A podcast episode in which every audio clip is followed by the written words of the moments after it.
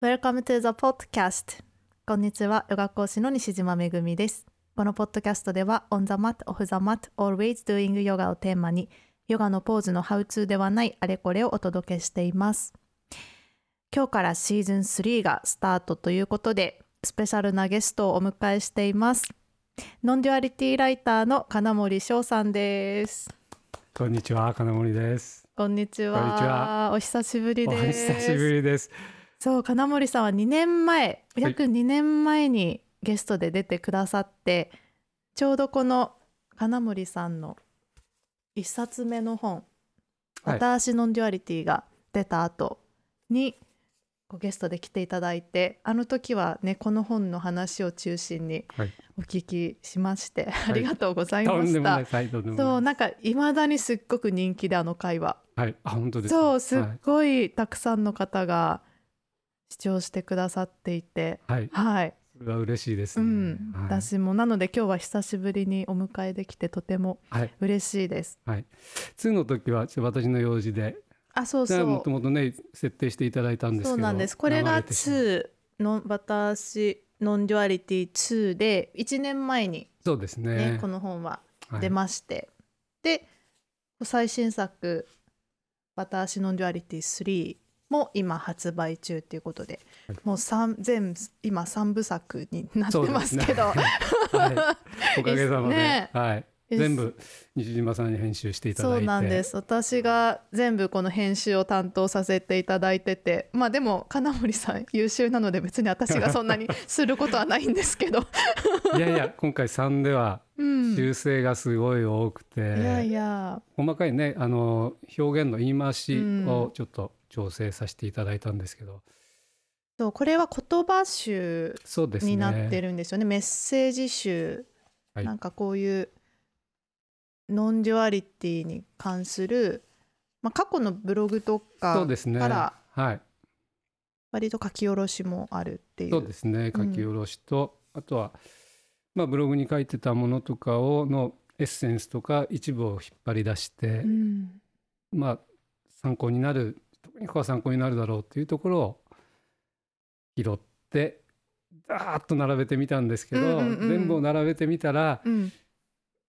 ここは変えた方がいいっていうのがいっぱい出てきて、うんその修正だったんですよね、結局。局373もね、はい。メッセージが 入ってるっていう、もう400近く、はい、なんかもうなんて言うんでしょうこの第2作目は、まあ、いわゆる Q&A 形式でこそう書かれてて、ノンデュアリティに関するなんか基本的なクエスチョンよくある質問に対してこう、金森さんが回答してるみたいな体裁で書かれててなんかこういう構想とかってもともとあったんですか？なんかこうこう展開していこうみたいな。ないですないです本当に思いつきです。へえなんかうまいことそれぞれねなんかちゃんと特色があるあー。3冊にそうでなってて。すかね。うん。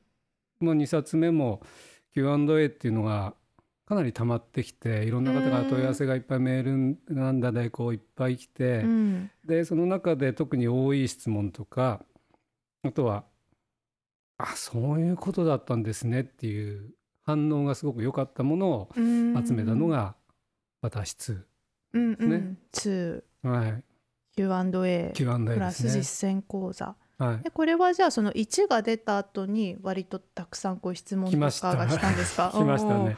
うんこれはどういうこと言ってんだとか、うん。これはどうなんだ、うん。で自分が今こういうふうに思ってきたことと違うんだけどそれはどうなんでしょうとかっていうことがいっぱい質問が来たんで、それをよりすぐったもの、うんですね。うん。はなんかまあこれ今バタ足ノンデュアリティって今こう普通にワードとして私たち話してるんですけど なんかノンデュアリティってなんだっていう方のためにちょっと金森さん簡単に説明していただくとノンデュアリティねとは何でしょうか？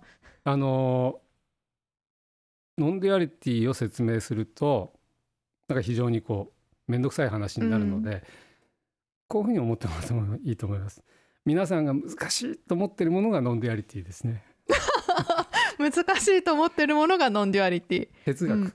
うんうんうん。学問。うん。あはいはい。なんですよね。うんうん。だから、うんとそこじゃない面をうん。お話していかないと、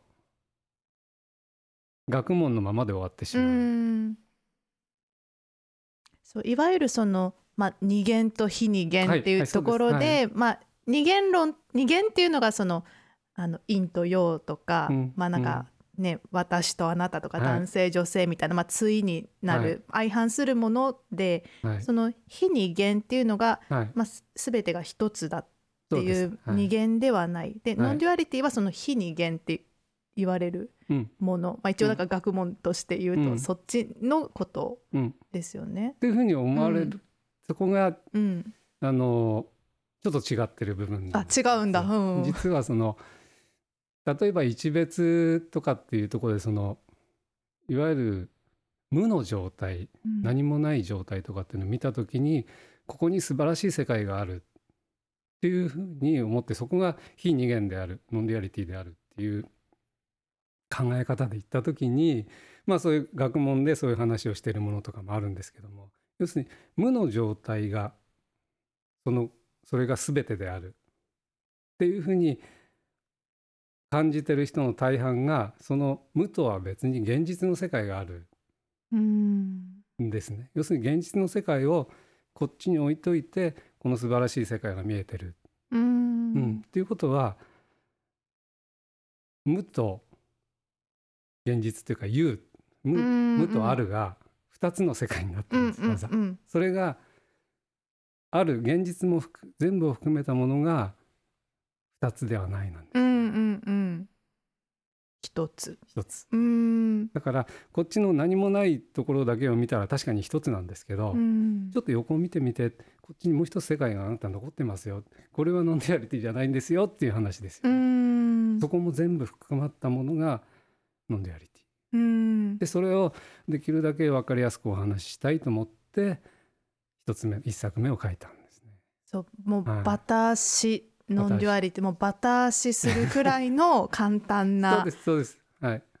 簡単なこう解説というか分かりやすく。まあそれでもねどこまでかまあわかんまあでないですけど、もねまあ確かに雲をつかむような多分ところのはい。話ですからあれですけど、でも私がその今まで non-duality って言われるものについてこう書かれた本を今までそう読んだ中で、はいなんかここまで分かりやすく書けるのかっていうのが衝撃だったのがこの本、はい。うん、だったんですよね。多分多くの人にとってきっとうんなんか衝撃だったんじゃないかなって思うんですけど、バタ足ですか、うん、バタ足ノンデュアリこれなんかこの本が出た後のなんか反響とかってどうでしたかあやっぱりもううん今言った通りで、えー分かりやすいそれからもしかしたら自分でもこれが理解できるのかもしれない、まあそういう希望が湧いてきたとか。なんだけどここがわからないっていうような質問がいっぱい出てきてたわけですね。それから多かったのが分からなくていいんだっていうことが分かったっていうこと、要するに分かろう分かろう。ものすごく難しい言葉がいっぱいあるじゃないですか、うんノンデュアリテ特に外国人学者の書かれたのっていうのは日本語に訳された時にね漢字が10個ぐらいつながっていることが出てくるわけですよね。もう普段使わない言葉が多すぎて、はい、どういうことだっていう。それがパッとページを開いた時にも漢字がものすごく多いわけですうんよね。うんでそれは要するに哲学書うんみたいな感じですよね。それがバタ足ノンデュアリティでは、まあ、はい本当に分かりやすい日本語でできるだけ、書かはい。れてるっていうので、あのなんかまあほ本当にこれはnon-duality 業界って言っていいのか なんかそこにもなんか ちょっと画期的なはい。一冊だったんじゃないかなとはい。すごく思いました。うん。はい。驚かれてる方も多いと思います。うんうん。ね、でその後まあ2冊目3冊目とこうん。う、まあ、本を出されてきて、はい。なんかどんな方がこう割とこう金森さんのメッセージに共感されてる感じですか？ななんかファンの方というか、はい。読者の方はなんはい。かどういう方が多いですか、やっぱりスピリチュアルをたくさん学んできたうん。方ですね。そのそこに答えがどうしても見つからない。いわゆるなんだろう。あの精神世界の自己探求っていうことをいっぱいされてる、されてきてる方ですから禅をいっぱい学んできた方も仏教を学んできた方もいっぱいいらっしゃいますし宇宙の法則とか、うん。波動とかいろんなものをこう学んできた方がなんか違うと。うん。キラキラ系のものも違うと、うんうん。何でも望みが叶うっていうのもなんか違うと。うん。いうところから、 non-duality っていうことをなんかで知られて、うん。でそのうちになんか金森っていうのがいるぞっていうことで うん。で入ってこられる方うん。が多いですね。うんやっぱり。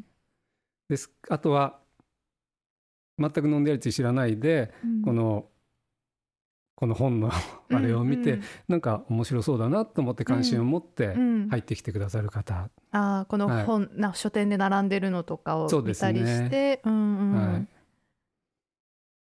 もしかしたらちょっとハードルが今まで見たのよりも低いかもしれないっていうことで、うん。はい、ちょっと顔を突っ込んでくださる方もいらっしゃいます。うんいわゆるねだってこの分野って割と聖者って言われるような方たちがはい本当に多いじゃないですか。そうですね。なんかもうはい。顔写真がこう載ってて、はい。まさに。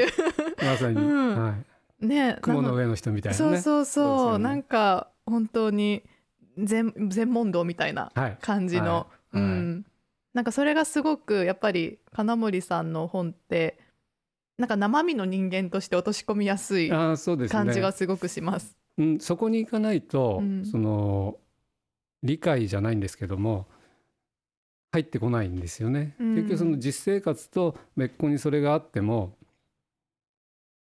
実際にはその生活のごたごたを感じてうん常に生きてるわけじゃないですか。うんだからそこにこうリンクをしていかないと、うん本を読んでる時時だけのリラクゼーションっていうか、癒しみたいになってしまう。まあそうですよね、うんなんかこれを読んでる時はすごく落ち着いていられる。あうん、なんか整ったっはい。て思ってもいざ日常に戻ったらまたこうざわざわして事件が起こって そ トラブルがあってはい。っていうことですもんね、まあ、人そうですね生って。はいうんそういうトラ、まあ、そういう生活含めてはい。もうただはい。それを感じる？そうですね、うん。それが要するにその non-duality っていうことはまあその一つの平穏とか平安っていうことで考えれば日常生活そのざわざわしたものそのものが実は平安そのものなんだっていう、うん。そこの話をなんとかこうしていきたいなと、うん。それは根底にあるんですよね。え鴨名森さんが普段の生活の中ではい。こうざわざわすることってどんな時なんですか、あのよく聞かれるんですけど、うん。ざわざわしたりうん。普通にあるんですね。うん、なんか焦ったりとかなんかそういう、自然とそれは出てきますよね。うんうん、あやばい。うんうん、これまずいとかっていうのはあるんですけどそれが全部完結してるっていうんですよね。あのうん。終わってるんですそこで。そこでねえ。全部終わるんですねスッとその一瞬でってことですか、一瞬っていうことをうん、時間で何とも言えないとこなんですけどこれうんうん10秒の幅が一瞬なのかととかっていうことはその厳密に言えないんですけどもそれはあるんですけどうん。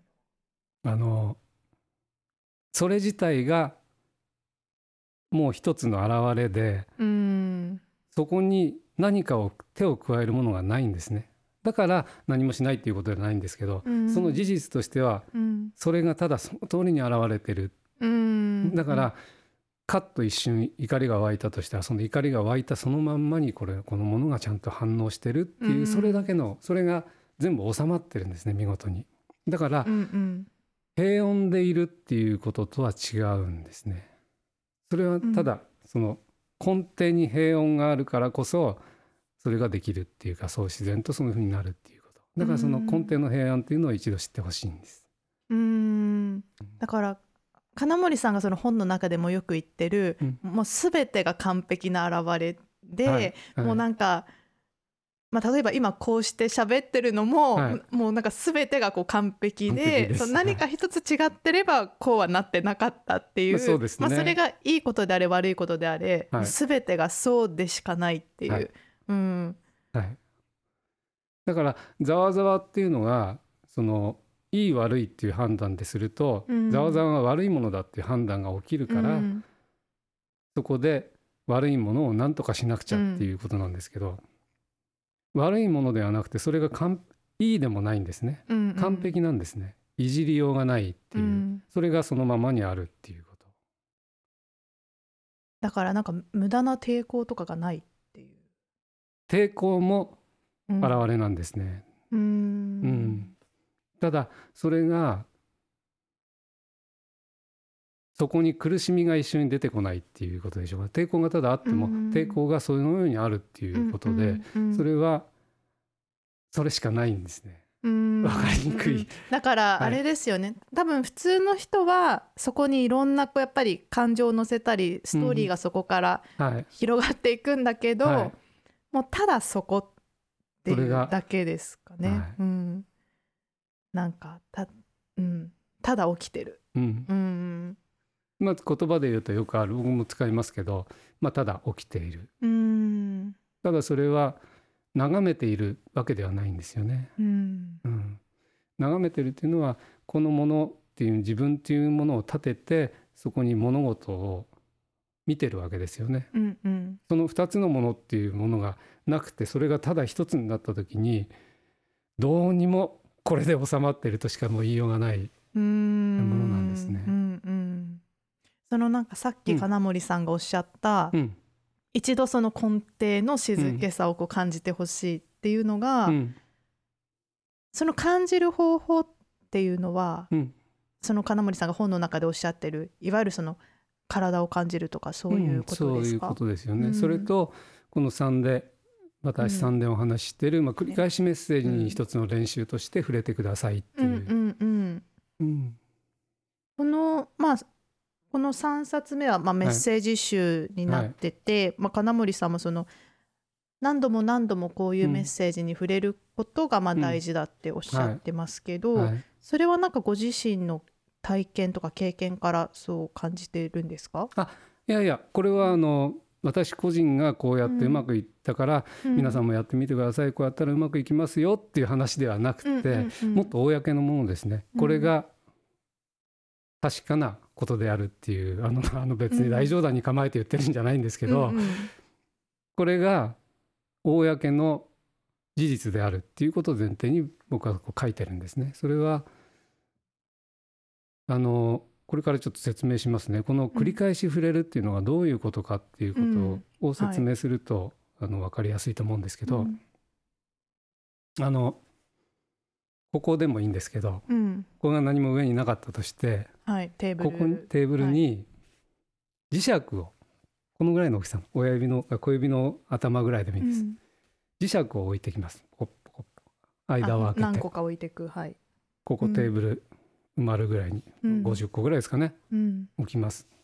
でこの繰り返しメッセージに触れるってのはこの磁石1個が1個のメッセージだと思ってください、うんうんこのメッセージに何度も触れるっていうのはこの磁石一つの一つ一つの力をパワーを磁力を上げていくことだと思ってもらえばいいです。うーん。なるほど最初は磁石が弱いんですすごく。うんうん。ですから置いたままありますね。うんうん。でこれが繰り返しメッセージを受け取ってるうちに磁石のうん。力が強くなってきます、そうするとどういうことが起きるかっていうとあそこでこのメッセージに触れた時に隣にあった磁石がカチャッはいはいはい。吸引力が。カチャッで磁石がくっつ いてこれがどういうのかっていうと、今まで受け取れてなかったメッセうん。このメッセージを繰り返し受け取ってるうちに、うん。そのその隣にあった今までは受け取れてなかったメッセージがカチャってくっついたってことは、うん。そこがつながったってことなんですね。これがちっちゃい気づきですまず。あそういうことだったんだ。あこれとこれは言ってることが同じだったんだ、うん。本当は矛盾矛盾してると思ってたのに。うん。そのうちにそこにまた引き寄せられてカチャッ3つ目がくっついたりして、うん。でまたこの繰り返してるうちに今度こっちでカチャッ。うんうん。カチャカチャって5個ぐらいくっついたり、うん。とかっていうことが起きうますよね。んうん。それがメッセージを気づきっていうものがなんかちょっとこっちで起きたりうんこっちで起きたりこっちで起きたり。これは勉強が楽しくなってくる時期ですよね。である時まだそれで繰り返していくとさらに磁力がどうなるかこの辺でガチャッ10個ぐらいくっついて。まとまってきた全ガチャガチャ体がガチャガチャ。っとこう一山になるわけですね、うん。これが全部が見えた。大きな変化っていうことうんうんですね、うん。それは覚醒とはまた違ういわゆる覚醒と思っていいですよね。それが。ももう全てが見えた。うんそれはさっきお話した無が見えた状態ではなくて、うん。有も一緒に見えてる状態ですうね、ん。なるほど。そのカチャカチャカチャっていうのを起こしたいわけですよなんとかみんなの中で。そうです。ですから磁力を強めてほしいんですね、うんうん。なるほど。それがこれでありあの YouTube とかも、うんうん。あの提供してるんですけど、はいはい。それを何回をか何回も聞くことも同じですね、そう YouTube の方にもねなんか短い動画でたくさん、はい、まあ、メッセージというか、はい、音声だけですねあれは、うんうん。載せてらっしゃいますけど、うん。うん。であのーこれはプラスとしてその、磁石がそれでもなかなかこうくっついてこないっていう人もやっぱりいますよね。うん。でうんそのそのあれがその人のために磁石をもっと増やす作業。うん。うん。間にもっと埋めていく作業、はい、これがあのー Zoom でお話ししている、その毎週土曜日お話してるんですけど、そういうのを聞いてもらうと、うん。その磁石自体がふ増えていくんですね。うん。磁石を増やすために、そうすると、磁石と磁石の間必然的に狭く狭まる、うん、それが気づきみたいなその磁石がくっつくチャンスが多くなっていくっていうことですね。でもう一つ個人セッションみたいのは、うん。もっと強引でテーブル自体をテーブル自体を揺すってしまえっていうそうするとくっつきやすくなるぞみたい下からテーブルを叩くとかそれで磁石グーンとこううん。キャキャッと一気にこうもう無理やり動かしちまえってな何するんですか個人セッションその あの、うん。思い込んでいる、うん。直接お話しすることによって、うんうん。こういうことですかこういうことですかって言われたことに対してこうそれ違うそれも違う。であの何かに言われたことに言われたことに対してそれも違いますそれも違います。そ の質問出てくるのもおかしいですっていうことをやっつけていくわけですよね。でそれにそのご本人の思い込みを、はい、そうじゃないって。そうですね。うんうん。その強烈に取っていくことができるのはやっぱり一対一でうんうんうんうん。それがゆするっていうことですよね。そっかもう自分がだって思い込んでた世界がはい。違う違うって言われるわけだから、そうですね。えみたいななんかもう揺なさぶりですよね。うん。どうしたらいいか分かんなくなった時に、うん。それから半年経ってそういうことだったのかっていうのを思ってもらいたい。その場でうん。こうなんかこうち感覚が出てくるっていうこともありますし、うだんそういうちょっと強引なうんうん。ところもありますよね。へえまあでもねたまにはそういうことも必要ですよね。なかなかやっぱり、はい。なんだろういわゆるもう価値観とか多分思考の部分って、はい。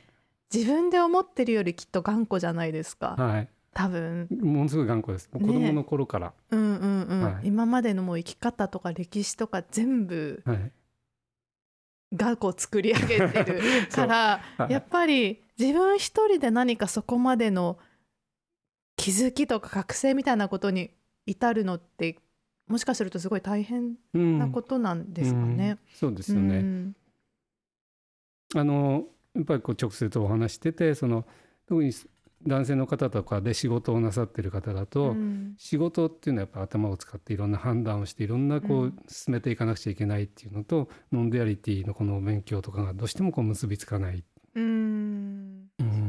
うんうん non-duality で言ってることとその自分のうん。実生活がマッチしないみたいな。ないそうですね。うん。つながっていかない。うんうん。でその辺そういうところももう全然違ってますよっていうところから こう話していくわけですね。たり重なりますよ仕事とっていうのはそういう話がうんうん。できるのは、うん。そのやっぱり一方的に話してるのと、うんうんうん。対話はね。違いますよね。うん揺すってあげるんですテーブルを。うーん。まあでもねそういうなんか私もちょっとゾクゾクしてきたけど。いずれにしても磁石がいっぱいここにないとうんうん。集まりようがなくて、うんうん。あの特にそのできればその non-duality いろんなどなたの方でもいいけどもそのいろんな知識が知識として non-duality が、うん。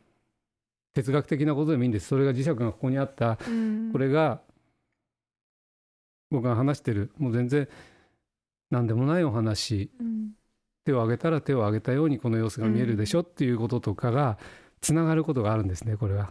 だけど違う人のメッセージであっても。もちろんもちろん。ううんうん。だからよくこの本を読んだりとかそのセッションをやったりうん。土曜日のトークに参加してくださる方がよく言ってるのはあの人の言ってることが初めて分かりましたってう。いう、んもうその難しいすごい難しいことを言ってることが、うん。このことと全く同じことだっていうのが分かった。だからこれが分かるためにここに行く必要はなくて、うんうん。また足で分かるんですよっていうことですうよね、ん。そっか磁石を増やせば磁石を増やしてください、うん。磁石を増やしてください、っていうこと。そっかじゃあやっぱりそうやって、まあ、本を読んだりとか、うん。なんか講演を聞いたりとか、はい。まあ、そういう一つ一つの作業も無駄ではない、全く無駄でないですよね。あのどんな話でもいいから、うんそれは。その無駄になってしまうのは頭で理解しようとして聞いてるとうん反発してしまったり受け取れないんですね。うんうんどんな人のあれも自分の中にこうじゃないかなと思ってるものがある程度溜まってきた時にそれと違ううんメッセージが来た時に反発してしまったりうん。きっとこの箱に合うものだろうっていうことで、うんうんうん自分のカテゴリーの中に入れていくんですね。そそれって何かというと自分の知識の中で新しいメッセージを判断しようとするわけですね。うんじゃなくて皆さんに知ってもらいたいのは皆さんが求めているものはあなたの知識の外側にあるものだからうん。あなたの知識の中に収めようとしたら見えてきませんよっていうこと。うん。だから反発するでも何でもいいんですけど、もううん。とにかく受け取っておくっていうこと。だからこの中にこの3に書いてあることももうわかんはっきり言って分かんなくてもいいから、うん。とりあえず受け取っておいてくださいっていうこうんうん。まあ、自分の中の磁石を増やしていく。材料を増やしていく。と、はい、うん。自分の中で辞書を作っちゃってそこにはまらないものは弾いていくっていうんだったら、話を聞く必要ないわけですよねはっきり。まあそうですよね、ようん。結局はその自分なりのところに 収まってるんですもんね。そう。はい。うん。うん。えー、なんかちょっとめっちゃゾクゾクして。でもね、カチャカチャ、うんうん。カチャカチャってこうつながっていくのをメールをいただいたりするのがね楽しいんですね僕も。あーこの人あ今つながったんだなあちょっとここがつながったなとか、うんうんうん。なんかそういう変皆さんの変化も割となんだろう見見えるというか金森さんその幼稚園ノンデュアリティ金森幼稚園っていう、はい。なんか学校形式ではい。やられてるんですよね？なんかうん、でもスクールっていうか？そうですね。ただスクールっていうよりもなんとなくその僕がその幼稚園っていうのを作ったのは学問みたいな哲学みたいな、うんうん。こう僕にとってはですよ、うん。面白くないものを楽しくお勉強できる場所を提供したいっていう、うん。その場の提供なんですね、そのノンデュアリティ金森幼稚園っていうのは。うん。だから楽しく勉強ができるツールを提供したいんです僕は。うん。それは本も全部そうですし、幼稚園っていうそのなんだろうななんかちょっと面白そうって言われるのもその一つですし、補習クラスなんて言ってるのも自分は、うんそうもうちょっと勉強したいのかうんもしくは落ちこぼれなのか何でもいいんですけど、そういうこうちょっと楽しんで楽しみながら、もう勉強を長く続けること長く続けることが一番なので、うんうん。諦めずになんとなく面白そうだから通ってもらう、うなんか通ってもらうしてもなんていうわけじゃないんですけどブログ見てもらったり YouTube 覗いて見てもらったりっていうことが、うん。もう幼稚園に参加してるっていうこと、うん。本を読んでもらったことがもう幼稚園にうん。園児さんになってもらったことっていう、まあ、あの特にこう枠は作ってない好き会員っていうものはやってますけど、うん。まあ、そうじゃなくて本を読んでもらったらもう幼稚園に遊びに来てもらったっていう感うんうんうん。体験入園みたいな。そうですね。そうですね。えーえじゃあなんかその長く変化を見てる方とかもいるんですか？いらっしゃいますんで、うん。あの本を出す前から。うん。あブログ読んでらくれてる方もいますし、うん。はい、そっかじゃあなんかじゃあそれ楽しいですね。なんかその方の変化を目の当たりにしたりとか。そうですね、うん。やっぱりただ先方から接触をしてくれないと、うんうんうん。こんなことがありましたよ、まあうんこっちからこうこう見てるわけではないですから、うんうん。そうですよね。報告とかがあったらはい。わかるっていう、そうです。うーん。あとは個人セッションとかそういう場でましたね。っていうような。あこともある。ありましたね。へえなんかでもそのさっきおっしゃった、まあ、長く続けていただうくん、のがいいっていうのは、要はもう終わりはないってことですかねこの学びに。ん。いやそうじゃなくて、うん。あの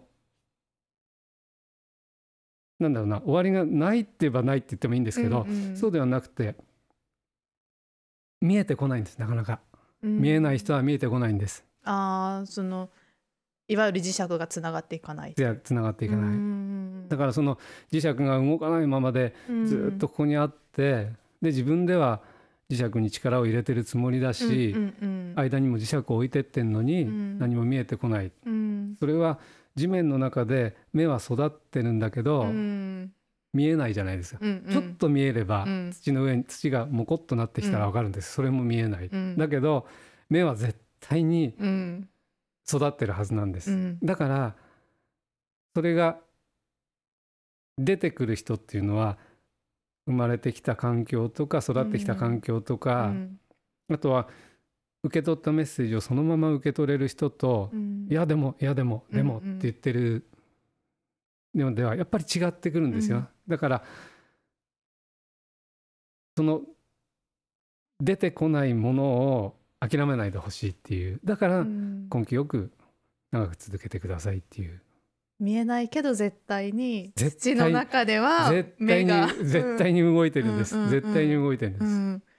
それはでもすごい感じます。なんか川名森さんもきっとそれご自身の体験からそういうふうにはい、感じられてるんですよね。その、急に来ますから。うん。急にあれだってね金森さんもずっとずっと探求しててでもなんかうまくいかなくって、僕の場合はね 僕の場合はね願望実現です。もう欲にまみれてたんで、うん。それがうまくいかなくてスコンと諦めた時に来たんですけど、うんうんそのまあ一つのきっかけになったのがあの自分の体が自分の思考よりも先に動いてるっていうことに、うんうん。あれって気がついたんですね。でそのあれがきっかけになってるんですけどそのあれって出るのがだんだん出てくるわけじゃないじゃないですか。うんだんだん出てきてあれってなるわけではなくて、うんうんうんあれっていうその自体は急に出ますよね。だか目らが急にポンってポンって急に出る。だからいつ出てくるか分かんないわけです。うん確かにだからまあゆっくりお勉強を続けていきましょうよと。でもその続けていくには難しい本ばっかり読んでたら続かないですから、うんうん。それはそれで楽しいならやればいいですけど、うん。じゃなくて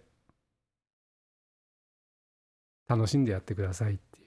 こうね、読みやすい本だったり、ね。楽しいメッセージだったり、わかりやすいメッセージだったり、はい、あとは自然に触れてください。体を動かしてくださいっていうことなんで、うんうん。そうか頭ばっかりじゃなくって、うん。こうフィジカルも大事ですね。たはい。体で体験することもちゃんとこう感じる。はい、うん。だから西島さんがやってらっしゃるそのうん。ヨガとか、うん。特にその外でやられるヨガとかっていうのは、んあの太陽の動きっていうのは本当に5分で場所が変わりますよね、うん。太陽だって、うん。風だって変わりますよね、そういうのを感じられるヨガって僕は本当素晴らしいと思ってるんですね。そう私はそう、うんパークヨガを暖かい季節とかはやってるんですけど、はい。はいそう本当にもう太陽とかねやっぱはい。1時間の間に全然動くし、変わりますよね。そうはい風も吹くし、はい。ね、鳥も鳴くしみたいな、はい。なんかその全てがなんか本当にあなんかいるだけでいいんだなここにいるだけでいいんだなっていうのをう。ん。なんか初めて本当に感じたのが、うん。外でやるヨガだったんですよね。うん。なんかあただ寝てるだけでいいんだみたいな。うん。うん。うん。なんでかっていうとそれはもうまあお分かりだと思いますけど自然の中にはこの体が受け取ってるものが情報がものすごくいっぱいあるんですよね。うん。もう嫌顔でも感じさせられる、だから実はその風が気持ちいいなっていう時に光も浴びてるわけですし認識してないものをものすごいいっぱい大量に浴びてる、それが五感がやっぱり育っていく、うん。それによってその五感に対する認識力っていうかその感じる力が強まってくるとその奥にあるものが見えるようになってくる。手前でもいいんですけうーんそうか五感を感じる力ど、はい、がすごく大事。大事ですね。なんですね。はい。うーん。それによって僕たちがそのすごいすっごい鈍くなっちゃってるんですね。部屋の中で、うんこのこの部屋の中でこの電気がついてたらずーっと同じ角度で当たってますよね、うんうん。変わりないですよね。でも太陽はほほんのちょっとずつ変わっていく。その感覚っていうのは体は意識してないですけども絶対に受け取ってるんですよね。まあ確かに。ね。うん。素晴らしいですうよ、ん。そういうものでその子供の時の感覚を取り戻してほしいっていう、ん。うん。そういうのがこの五感を感じてくださいっていうことでもたくさん話してるんですけど、ううんんねでも確かに大人になるとやっぱりそういうメッセージってすごく新鮮かもしれないですね。ね。なんかやっぱり考えたりとか、はい。頭でなんか頑張んなきゃみたいなのがやっぱり大人になるにつれてこううん。強くなってくるから、はい、なんかそっちじゃなくてこっちだよみたいな。フこっち。こっちです。このものがうん。感じ取ったものによってそれに反応して僕たちは全部か活動してるうんそれが勝手に活動してるんですよね、うんううんん、全部勝手に反応してます。蜂で刺され蜂に刺されたらあすごい反応しますよね、うんうんうん。こういうのっていうのは自分がこうしようと思って反応してるわけじゃなくてそれが全部そうです。外の景色を見た時に桜を見た時にわーって思うのは、うん。わーって思おうと思って反応してるんじゃなくて、本当にその自分が育ってきたものを持ってうん。その反応が現れてる、その通りに活動してるっていうことが僕たちのこの活動自分の活動なんですね。うん。それを知ってもらいたいっていう。そこにその活動って何かっていうとたった一つしかない活動なんですね。たった一つしかない活動。そう。そこに一つに現れたもの、そこに現れたものっていうのはそれ一つしかない。他には絶対に現れようがない、うん。桜を見て綺麗だなと思うのとあこれ散ると大変だなっていう 掃除が大変だなって思うのっていうのは勝手に出てきてしまうわけですよね。うんうんうん。その通りその現れるがまんまにうん僕たちっていうのは活動してだからうん。何も僕たちが介在することのなく、うん。勝手に動いていってるよっていうことなんです。よ。うんまあそうですよね、うん。何を感じるかとかって本当に自発的に出てきますもんね。別にコントロールしてなくても。はい、うん、それはどこから出てくるのかっていうような話ですよね。一一体それはどこから出てくるんでしょうねっていう。んうんでもしくはいろいろこう苦しいことが悩みが出てきてる人に、うん。それって全部ここで起きてることなんですけどそれが全部なくなったら一瞬でもいいからそれが全部なくなったらどうなってると思いますっていう話とかはするわけですようね。んそしたら初めてそこに目が向くみたいなこそうですねとですか。でその何もなくなった活動っていうのはこのものがどういう活動をしているのかっていうことを知ってもらいたいっていう。うんなんかでもすごい今日話してる間にもなんかやっぱりすごい 大事なことをまた 思い出す感覚っていうか。そう、うん。思い出すんですよね、うん結局なんか新しいものを知るんではなくて、うん。ただ本当に思い出してほしいっていうだけ、うん。その思い出すきっかけを僕がなんか提供できればなっていうことであれこれあれこれこうやってるわけですよね、うんうんうん本当はうん。ただこのまんまにあるだけなんですよ。あなたはこれでこのまんまでいいんですよ。他に何もやることない。何もできませんよこの状態しかもうないですよっていうことなんですけどうん。それで分かる人はまだいないので、うん。いろんなことをこんなことやってみたらこんなことやってみたら、こんなのどうこれはどうっていうふうにやっいてろんなね例とかあげながら。楽しんでもらうっていう。うん。ん。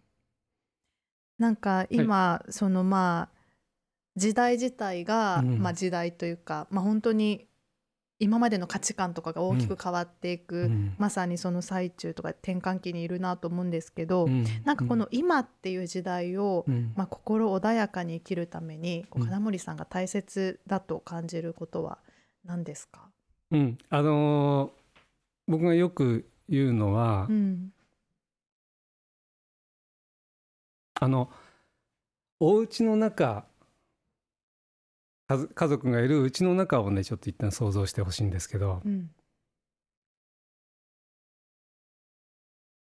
猫がいたり子供たちがいたりお兄ちゃんと妹が仲が悪くてしょっちゅう喧嘩していると、うんうん。もうギャーギャーやってると。うん。あれをよこせないななんだろう、ね髪の毛引っ張り合いの喧嘩をしていると、でこっちでは買ったばかりの羽毛布団の上に猫がおしっこしちゃったとか。大変。うん。冷蔵庫が壊れたぞとか、うんうん。え大変。お父さんがリストラ対象になっちゃったみたいとかっていうことうがん大変。日々起きるわけですよね。うんうんうん。真夏の前にエアコンが壊れたぞとかっていうことがある、それがうん。お家の中っていうのはいろいろあるわけです。うん。今度高校生になるあれがもう高校には行かないって言い出したとかっていうことが突然来るわけですよ。家族会議とか大問題そんなでもそれが幸せなわけないですよねその普通には。それがこの時代っていうふうに見た時に、うん。そのガタガタ起きていること。それをふっと見た時にうん。皆さんがその望んでいることっていうのは子供もうん。兄弟仲良く喧嘩しないでご飯を食べ残さず食べてうん。9時になったら黙ってても自分から自分の部屋に入ってうん。電気を消して寝ると。うん。朝まで起きもしないと、で息子はせっせと勉強して大学に行く勉強してるんだと。うん。でお父さんはなんか今度あの A 点らしいわよと、うん。素晴らしい案らしうんいね。問題なさそう。そう冷蔵庫はなんかであの検証にあたって最新式のが今度来るなとかっていう、うんうん そうこのその平穏を求めてる。それが穏やか、うん。うん穏やかな生活である。いつも天外は晴れでいい天気、それを求めているんですけどではなくて、うん。ちょっと待ってください。この子供たちが大騒ぎしてる環境。お父さんがリストラは問題かもしれないですけど。あの、まあ、とにかくいろんなことを含めてそのことが起きてるこのお家の中ってどうなのって言ったらもう幸せなんですね。うんうん、そこに思考の上ですけども幸せっていうものが絶対的にあるんですね。うんその今この家族がいるで何よりも自分がこの命を持ってここにいるっていうことの幸せっていうことが見えた時に子どもたちのいろんなこととか、うん。そういう問題が全てこの中に安心として現れてるっていう。う、ん。そこが見えるかどうか。うん。例えばさっきの磁石の気づきでバーって気づきが起きたとかそのいろんなことがありますけど自分は何かっそのテーブルだったっていうこと。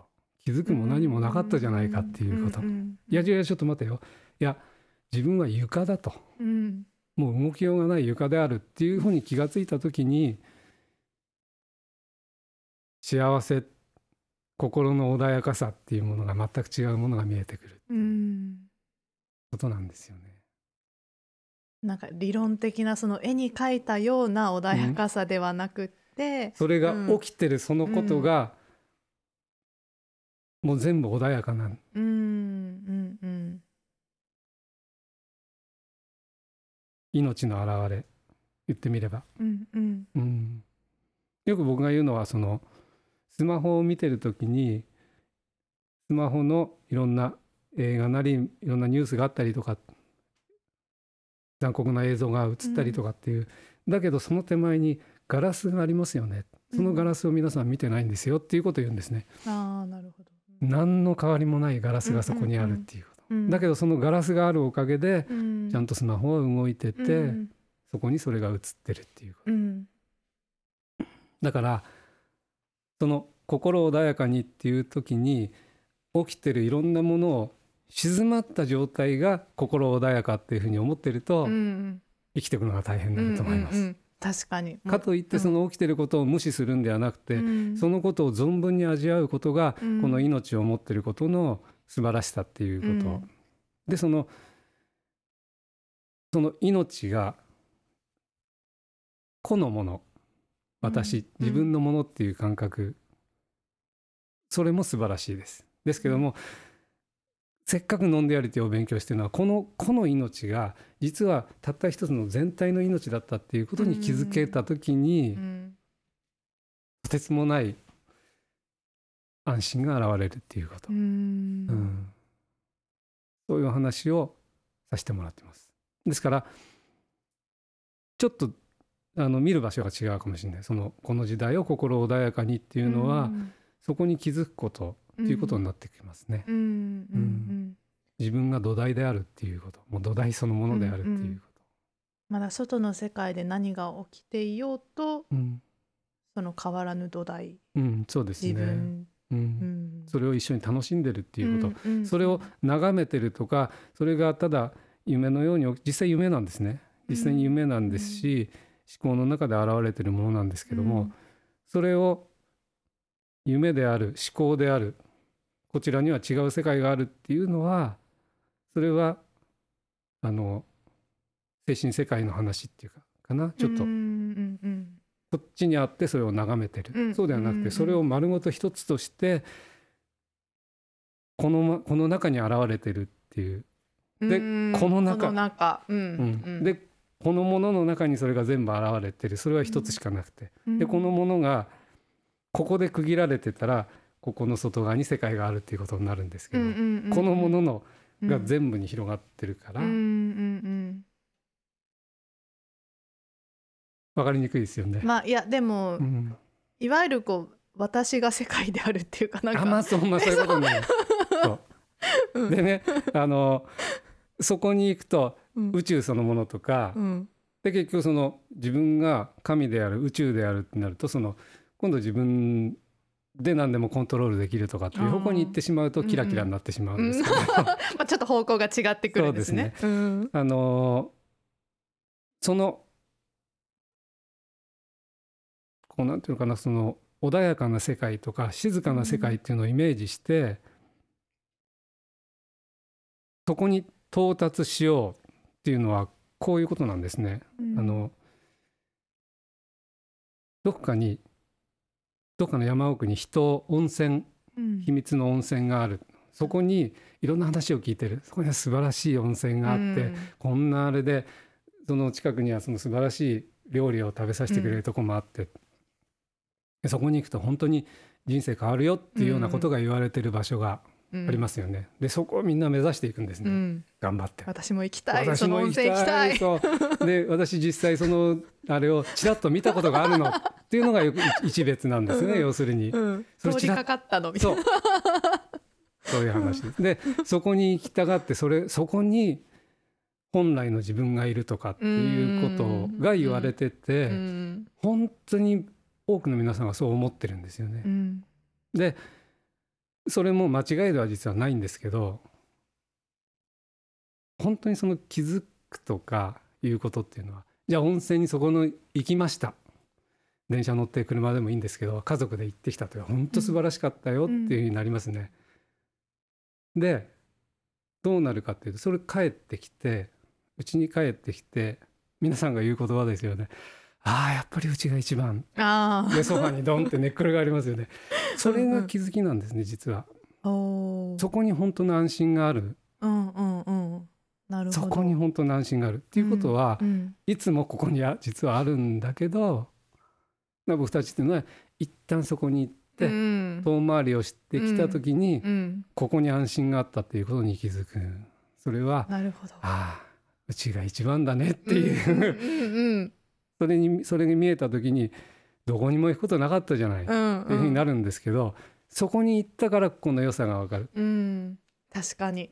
ヨーロッパ行ったら日本の良さがわかりますよね。うんうん。確かにずっとここにいたんじゃ結局この良さって分かんないですもんはい。ね。だから一旦外に出る必要あるんですけど、でももうここにすでにあるもうの、ん。だからハードルは実は高くないし本当は難しくないしいつも見えてるものだし、うん。日常生活そのものだし、うんうん。何にも難しいことが何にも必要ない、うん、めっちゃその温泉の例え分かりやすいです。うちが一番。うん。ここが一番。すっごいわかる。すごい実感としてなんかわかる。け どんなにねたのはい旅行が楽しくても、はい。なんかすごい楽しいんだけど、はい。やっぱ家帰ってくるとはあってなりますもんね、はい。なんか落ち着くはい。あやっぱ家好きみたいな、はあっていう、うん。その「はあ」っていうのは要するにその金森さんどんな感覚なんですかって言ったら、うん。もうはあっていう感覚ですよっていう。うん、はあっていう感覚、うん。だからその、幸せとか素晴らしい世界に自分はいるんだ。自分が剥げ落ちたなんか特別な世界に自分は宙に浮いてこの辺に存在してるんだよっていうんではなくて、こここに座って、うん。ふーっと落ち着いてる、これが全部が見えてきた時に感じる感覚ですね。うん。だからそこに行かなくていいわけです。ここに行ってその状態だっていうことですね。すっごいわかりやすい。今の今のなんかすっごいあのあでうん今。後で振り返った時にすごはい。い自分で再現できるそう、なんかその 旅先から帰ってきてふうっていう、うん。じゃあその旅先に行った時に、うん。なんか特別な料理が見たことない料理が出てきたんですけどその特別な料理を言葉で説明ししようとするんですね。見たことない、うん西島さんが見た食べたことも聞いたこともない食べ物の話を、うん。うんこういう香辛料を使っててね。うん。え？聞いたことない名前で、香辛料も聞いたことない。うん、でなんとかっていう材料を使っててね、うん。なんとかっていうフルーツを使っててね、うん。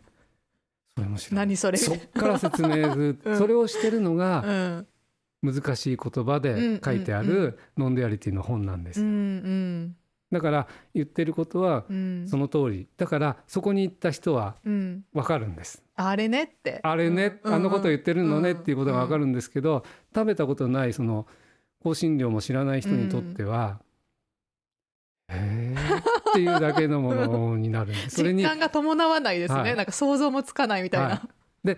これってあれに似てるんですかっていうと、うん。その人はそのあれを知らないわけですね。うんうんうん。うん山椒ってなん山椒みたいなもんですかって言ったらその外人の学者なんで、山椒を知らないんですよ、ね。うん答えようがないっていう。それは何ですかみたいな。話はいつまでも噛み合わないままで、うん。でそのうちにその本を投げ出すか、うん逆にこう、うんうん。好きな人は何かあるかもしれないと思って一生懸命それを読むわけですけど、うんうんわからないものをものすごく丁寧に一生懸命説明してくれてますし、うん。ものすごく的確な説明をしてくれてる本もありますし。なんですけど わからないとうん。思いますね、それうんなかなか言葉だけで理解するのはは。はい。難しい、うん。それがあの僕もセッションとかやっててそう、うん。報告を受けたりするのがあのことが分かるようになりましたっていうのはそれはうん。感覚が先に来てるんです。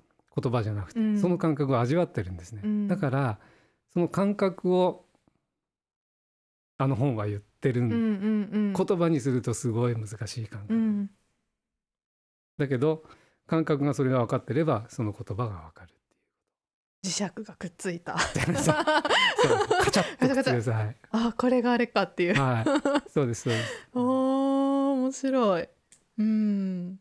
でも確かにすごくわかりやすいあそうです。ねこの例え、うんうんうん。本当にね多くの人がやっぱりいきなり多分理解するのが難しいところに挑戦して、そうですそうです。もう全然わかんない私才能ないとかってなっちゃうけど。でやっぱり離れちゃいますね、うんうん多くの人が。もったいないなと思いますうん。ね。もうそういう人はねぜひこの金森さんの私シリーズで 私シリーズでねもう一回ちょっとバタ足から始めて もらえればきっとねなんか、はい。わらなんていうの？なんか雲をつかむような話だったことが、うん。あそういうことかな、うん。みたいなうん。感じで少しずつ日常生活にうん。落とし込めるかもしれうん。ない。うん。えー。なんか ちょっと素顔の金森さんを少し知りたくて なんかはい。プライベートで最近はい、ハマってることとか好きなこととかってありますかあのね趣味とか、うん。聞かれることが結構あるんですけど、うんうん。本当にないんですよ。本当に何もなくて。あのなんだろうな。もうその時美味しいと思うものは美味しいし、うんうんうん。その時楽しいと思うものは楽しいし、うん。笑えるものは笑えるし、うん例えばじゃあここで今これこんなことハマってますって言ってももう明日変わっちゃってるんですよね。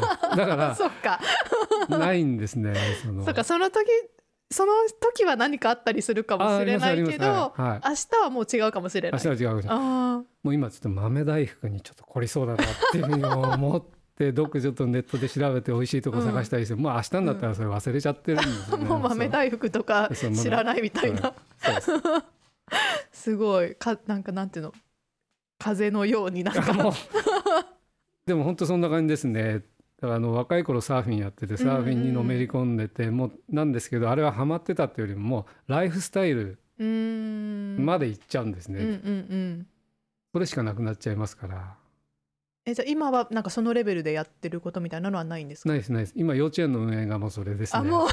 幼稚園のノンデュアリティ幼稚園の運営が、もう園長としてのうん、活動時間がもうどんどん今伸びてってるんで。もう24時間延長みたいな。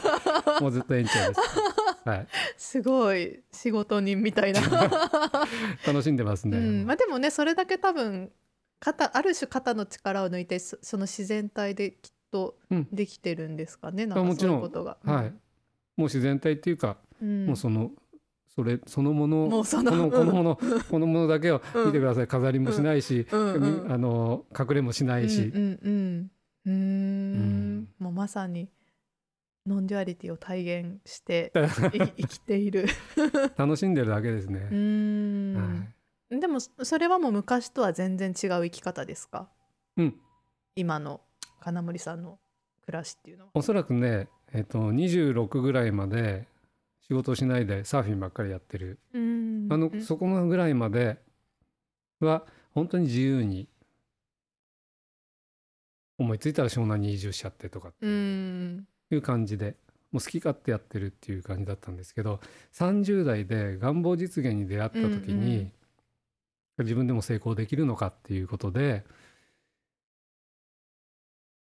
成功願望っていうのが現れた時に自分の中で枠が初めてできたんですね。うんこうあるべきだっていう。うんでこっから外側っていうのは自分が目指してるものじゃない。うんでどう考えてもそのアメリカの成功者たちの話を読んでるんでここに入るわけがないんですよね。うんあまあそれ何も環境も違うし。環境も違うし、あのトランプの成功秘話だとか アイア国家とか、うん。なんだろうまあいろんな人のいっぱい読んで、うんディズニーでもいいんですけども、うんうんでそういうどうやって成功したのかっていうようなことからこう入っていくわけですよ。うんうんそしたらそのあの自分がそこに入るわけないじゃないですか。そうするまあと、ねうんうん。枠にはまるわけない、うん。そうすると自分はそこから常に外れてるっていうふうにでそこになんとか入るには、うんうん。その手前にいる人たちのことを今度参考にして、うんうん違うビジネス書を読んで、うん。月に20冊ぐらいそういう本はもう読んでで繰り返し読む本っていうのはまた違う本にも、うん。常にそこから外れてる。そこに行こう行こう。でも本当にうん。あ成功し日本の成功者あこの人たちは缶コーヒーも飲まないんだなってなったらもう次の日から缶コーヒーも飲まないわけです。ある種素直というかすすぐ実行即実行うんまあだからはい、自分ではないものにすごく自分を当てはめようとしてたんですよね。そうです、んその苦しさうんうんの中にずっといましたねう。んうんずーっといましたもう。何十そこから何十年も。はい。もう願望実現願望実現、うん願いを叶える。いろいろやってきました本当に、うんうんうん。その中にいる時にはここ気持ちがこう安いだ安らいだことってなかったですよね。うんうんそうか。なんか自分が足りない。もちろんもちろん。そこに行ってないわけですから、うんうん苦しい苦しいばっかうんうんそっか。でもいつかその成功を目指してり、はい。今はこう頑張るみたいな。はい。うん。まあそれが楽しくでもあったんでしょうけど、うんうんまあそんな時代ありました、でも結局きっとそれも、うん、その内側を耕すというかきっと芽をはい出す準備には、まあ、なってたんですもんね。うん。うん。それがあって今があるっていうことなんで、うんうんうんそこはもう通らざるを得なかった。うん。それがもう完璧だったってことですよね。もそう金森さんの人生として、はい。うん。もう全部それでうん。こういうふうになってるっていうことなんで、うんうんうん。何も悪いこともないし、うんなんか肉になってる栄養にはなってるはずですしね、うんうん。うん。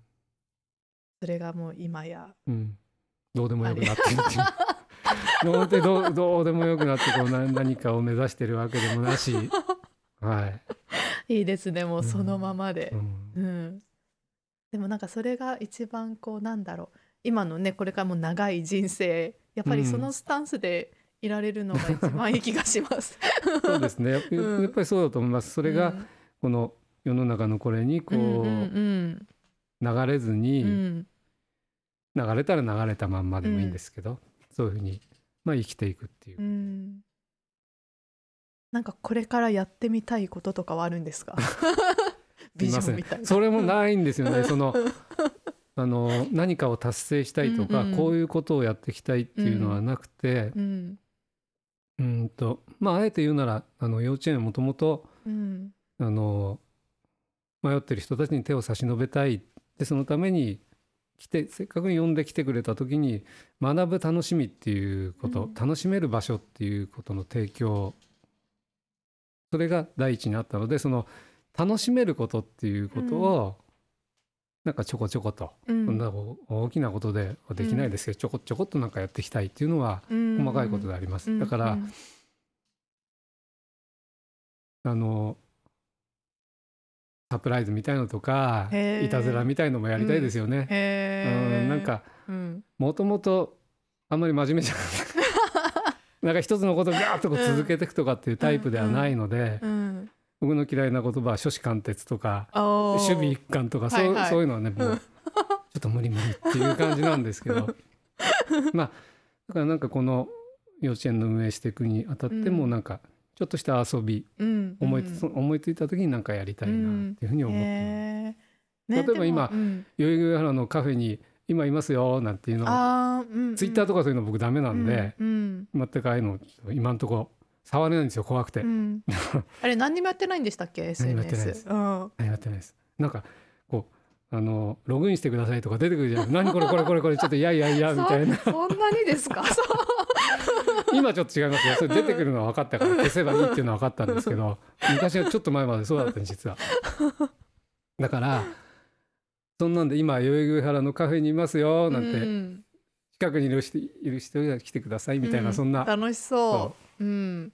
冗談みたいな遊びっぽくできたらとかっていう、うん。そのそういうことはやりたいと思ってます。ねでも本当そんくらい軽やかにねなんかみんな動いてうん。うん。で楽しそはい、ううん。まあそんな感じで。そんな感じ そんな感じです。そんな感じできっとこれからも、はい、ぜひ。いろいろね楽しいことを、はい。まあそうそういうことを通じて、まあ、ノンデュアリティをそうですよりねこう多くの人に分かりやすく伝えていくっていう。